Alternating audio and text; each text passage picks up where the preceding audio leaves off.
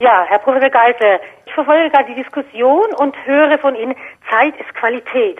Da ist mir spontan eingefallen, Goethe schreibt mal an einen Freund, so sinngemäß, mein lieber Freund, ich schreibe dir einen langen Brief. Für einen kurzen fehlt mir die Zeit. Mhm. Ist das ein Widerspruch?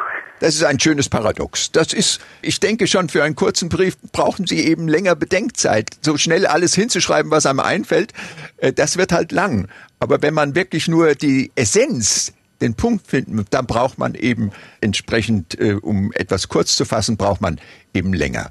Deshalb sind Aphorismen teilweise lange Nachdenkprozessen geschuldet und kurze, prägnante, sehr wichtige Informationen. Schauen Sie sich die Einstein-Formel an. Das ist eine Kurzformel, aber die ist nach langem Nachdenken entstanden. Ja, das heißt, es wäre kein Widerspruch, einen kurzen Brief zu schreiben mit viel Inhalt.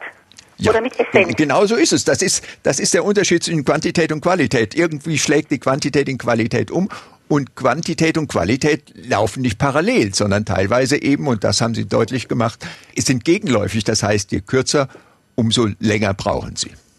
Frage deshalb auch, es beschäftigt mich gerade auch beruflich, ich arbeite im Gesundheitsbereich, wir schreiben Briefe, also schreiben Befunde und ich plädiere dafür, nicht so viel zu schreiben, sondern mehr darauf zu achten, was muss ich wirklich weitergeben, was ist wirklich von Bedeutung.